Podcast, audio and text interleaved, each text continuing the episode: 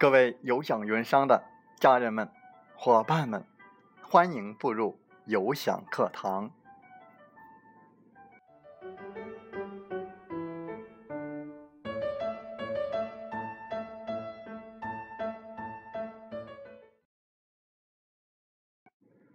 我是有享云商林斌，有享课堂，彬彬有礼。高高的树上结槟榔，谁先爬上谁先尝。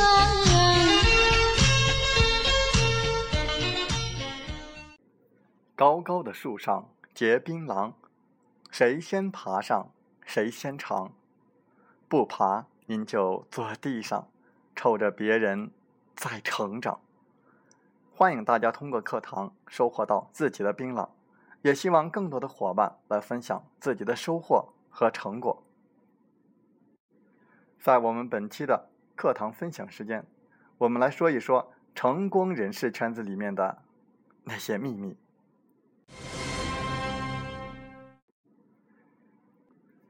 首先，我们来说一个茶叶的小故事。张三一直喜欢喝二十块钱的茶叶。新开的茶店里，每次张三去买茶叶，老板都要送他半两好茶。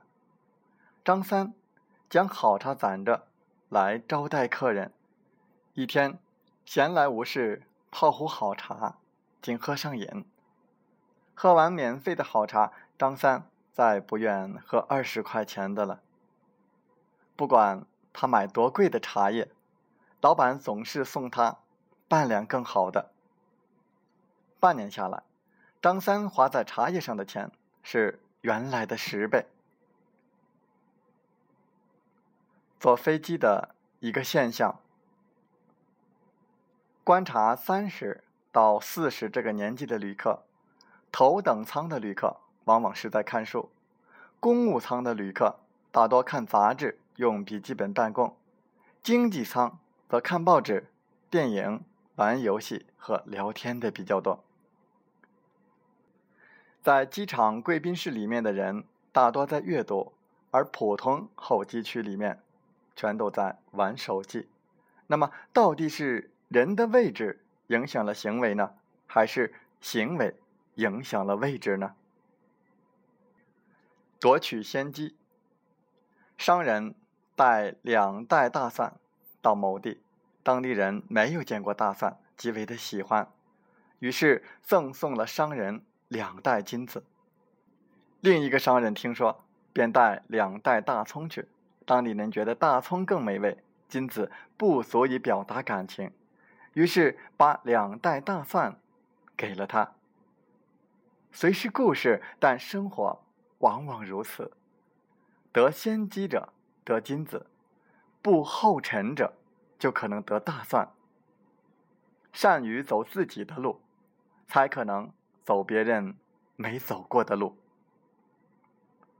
不许偷酒。某人买了一坛好酒放在小院里，第二天酒少了五分之一，便在酒桶上贴了“不许偷酒”四个字。第三天。酒又少了五分之二，又贴了“偷酒者重罚”。第四天，酒还是被偷，于是贴“尿桶”二字，看谁还喝。第五天，他还哭，桶满了。故事还没完，在第六天，他再次在酒桶上贴上“不许偷酒”四个字。那一天。很多人都哭了。营销策略，营销策略就是卖贪和怕。对于富人来说，他们怕产品不安全，怕没档次，怕没面子，怕没别人好，请抓住这个心理进行推销。对于一般的客户来说，他们贪便宜，贪赠品。贪打折，贪比别人划算，贪省到了钱。我们在做营销的时候，请抓住这两个最大的心理推销。换位思考。一富豪到华尔街银行借五千元贷款，借期两周。银行贷款需有抵押，富豪用停在门口的劳斯莱斯做抵押。银行职员将他的劳斯莱斯停在地下库里，然后借给富豪五千元。两周之后，富豪来还钱，利息仅十五元。银行的职员发现富豪的账上有几百万，问为啥还要借钱？富豪说。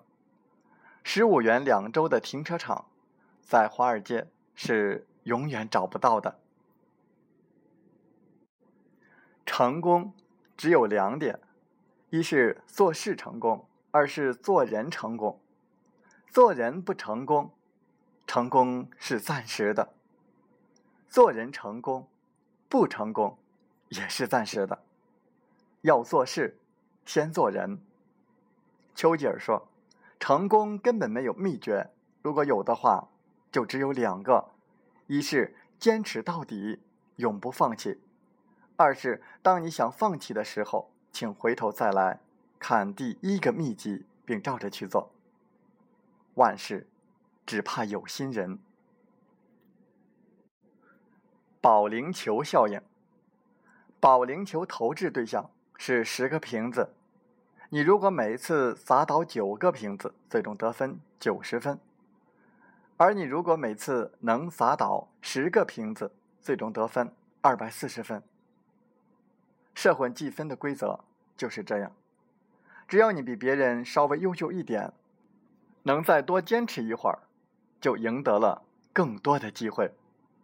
这种机会叠加，就是人生效应的逐级放大，最终造成。人与人之间巨大的落差。冰激凌哲学，卖冰激凌的必须从冬天开始，因为冬天顾客少，逼迫你降低成本，改善服务。如果能在冬天里生存，就再也不会害怕夏天的竞争。同样，只有吃过苦，才知道享受生活美好。这就是台湾著名企业家王永庆提出的冰激凌哲学。想在顺境中事业能够蒸蒸日上，就必须在逆境中经过一番的锤炼。名牌效应，成本大概四百到五百元的爱马仕，卖价六万，富豪们依然趋之若鹜。啥叫名牌？成本价后面加一个零，就叫名牌。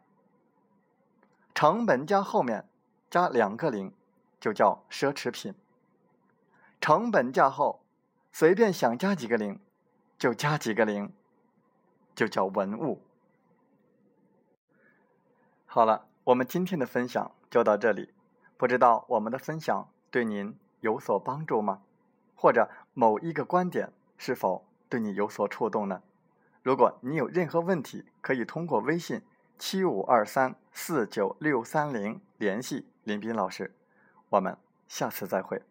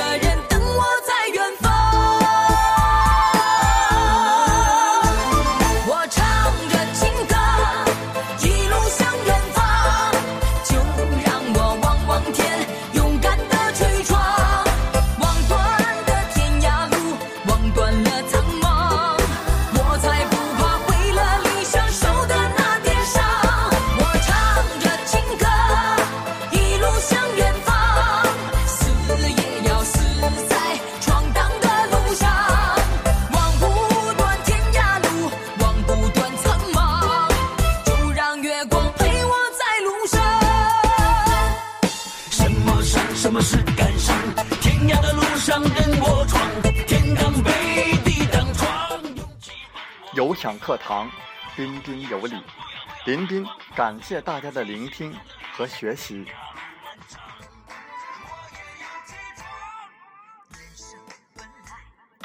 你来带着问题，你走充满力量。我们分担痛苦，也分享欢笑。勇敢的担当，承载我们的价值。不断的分享，为您不断的进步与成长。如果您正站在又一个十字路口，寻找创业的机会，那么背上梦想，跟我出发吧。想加入我们团队的朋友，请加 QQ。七五二三四九六三零或同号微信，备注“有享云商”，跟随您内心声音，向着梦想迈进吧。